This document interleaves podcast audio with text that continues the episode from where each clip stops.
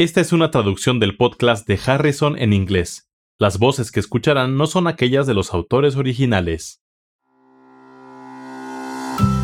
Hola, bienvenidos al podcast de Harrison, donde se revisan conceptos importantes en medicina interna. Soy Kathy Handy. Y yo soy Charlie Wiener.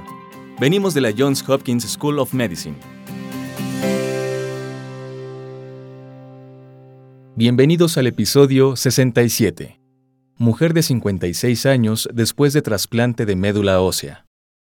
Una mujer de 56 años se somete a un trasplante haploidéntico de médula ósea halógena de su hija de 20 años para el tratamiento de leucemia mieloide aguda de bajo riesgo. Este sería el tratamiento estándar después de la quimioterapia de inducción y representa un alotrasplante. Los alotrasplantes provienen de un donador que no es genéticamente idéntico. Los trasplantes halógenos haploidénticos son de una persona que es compatible en un haplotipo, como un padre o hijo. El otro tipo de trasplante es el trasplante autólogo que implica la extracción y almacenamiento de células progenitoras del propio paciente con administración subsiguiente después de que el paciente recibe dosis altas de quimioterapia de mieloablación. En estos casos se necesita el trasplante para poder administrar quimioterapia en dosis altas. ¿Existe información adicional sobre las diferencias importantes entre estas modalidades de trasplante? Sí. En los alotrasplantes, como no son exactamente idénticos desde el punto de vista inmunitario, puede haber algún efecto secundario de enfermedad de injerto contra hospedador. Sin embargo, es un procedimiento beneficioso porque, además de reaccionar contra el hospedador, el injerto tendrá un efecto contra las células de leucemia para controlar el cáncer, que de hecho es el primer motivo por el que se realiza el trasplante. En el trasplante autólogo no hay riesgo de enfermedad de injerto contra hospedador o rechazo de injerto, pero se carece de este efecto de injerto contra las células tumorales. El injerto autólogo de células madre puede estar contaminado con células tumorales, lo que podría favorecer una recaída. ¿Cuál de las siguientes infecciones es un trastorno agudo definida como aquella que puede ocurrir en 30 días y que es complicación del alotrasplante de médula ósea. A. Aspergillus. B. Cándida. C. Citomegalovirus. D. Bacterias encapsuladas o E. Varicela zoster. Al final de la primera semana después del trasplante, los pacientes por lo general presentan pancitopenia grave. Como el riesgo de infección bacteriana es elevado, la mayoría de los centros hospitalarios inician antibióticos de amplio espectro una vez que el recuento de granulocitos disminuye por debajo de 500. Para este momento sería de preocupación una infección bacteriana, pero las bacterias no encapsuladas no se mencionan en las opciones de respuesta. Por la neutropenia y la mucositis existe un alto riesgo de infección por cándida, de modo que la respuesta a esta pregunta es B. ¿Y las otras infecciones? ¿Cuándo suelen ocurrir? Las infecciones por aspergillus y por citomegalovirus suelen ocurrir en forma más tardía, alrededor de 30 a 90 días después del trasplante. Las infecciones por bacterias encapsuladas y virus de varicela zoster inician a partir de los 90 días y hasta un año después. Sobre las vacunas y medidas preventivas para infecciones, ¿qué se puede hacer para prevenir estas u otras infecciones?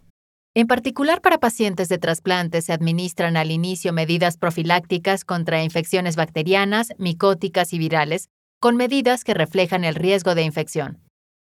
Por ejemplo, la profilaxis contra las infecciones bacterianas tiende a disminuir o interrumpirse una vez que se han recuperado los recuentos leucocíticos del injerto, mientras que la profilaxis para infecciones micóticas y virales puede continuar por periodos prolongados. La profilaxis contra infecciones micóticas reduce la tasa de infecciones y mejora la supervivencia general. A menudo se utiliza fluconazol para pacientes con riesgo estándar, mientras que para pacientes con alto riesgo pueden utilizarse boriconazol o posaconazol, al igual que en pacientes con infecciones micóticas previas. ¿Qué hay de las vacunas? En general se recomienda evitar las vacunas de virus vivos, estos pacientes tienen riesgo de desarrollar la enfermedad a causa de su inmunodepresión. Además, los pacientes con cáncer que han sido sometidos a quimioterapia no responden normalmente a la vacunación y los títulos de anticuerpos contra agentes infecciosos disminuyen con mayor rapidez que en individuos sanos. Por lo tanto, será necesario revacunar a los pacientes contra Streptococcus pneumoniae, Haemophilus influenzae y Neisseria meningitidis. Para las vacunas que suelen administrarse durante la infancia como vacuna contra tétanos, difteria y tosferina o TDAP, virus de la hepatitis A y B y virus del papiloma humano, si la edad es apropiada, deben administrarse y la vacuna de la polio se administra en su forma inactivada. ¿Qué hay sobre las vacunas para la gripe? ¿Está bien administrarlas? Típicamente se administran de forma anual con la vacuna de virus inactivados. Y dada la pandemia de COVID-19, las vacunas de COVID-19 a la fecha se recomiendan para pacientes con inmunodepresión. Las dos vacunas que se aprobaron primero en Estados Unidos fueron vacunas de mRNA, que parecen ser seguras, en especial cuando se compara el incremento en el riesgo de complicaciones por COVID-19 en pacientes con inmunodepresión. El punto relevante en este caso es que después de un trasplante de médula ósea, en los 30 días siguientes, son comunes las infecciones bacterianas y micóticas, en particular las ocasionadas por cándida. Otras infecciones como aspergillus y varicela ocurren de forma más tardía. La mayoría de las vacunas deben repetirse después del trasplante. En general, se recomiendan las nuevas vacunas para COVID-19, aunque es necesario realizar más investigación. Para más información, consulte Harrison, Principios de Medicina Interna, edición 21, capítulo 114. Trasplante de células hematopoyéticas y capítulo 143, Infecciones en receptores de trasplantes. Los podcasts de Harrison son una publicación de McGraw-Hill disponibles en Access Medicina, el recurso médico en línea que ofrece los contenidos más recientes y fiables de las mejores mentes de la medicina. Para obtener más información visite accessmedicina.com.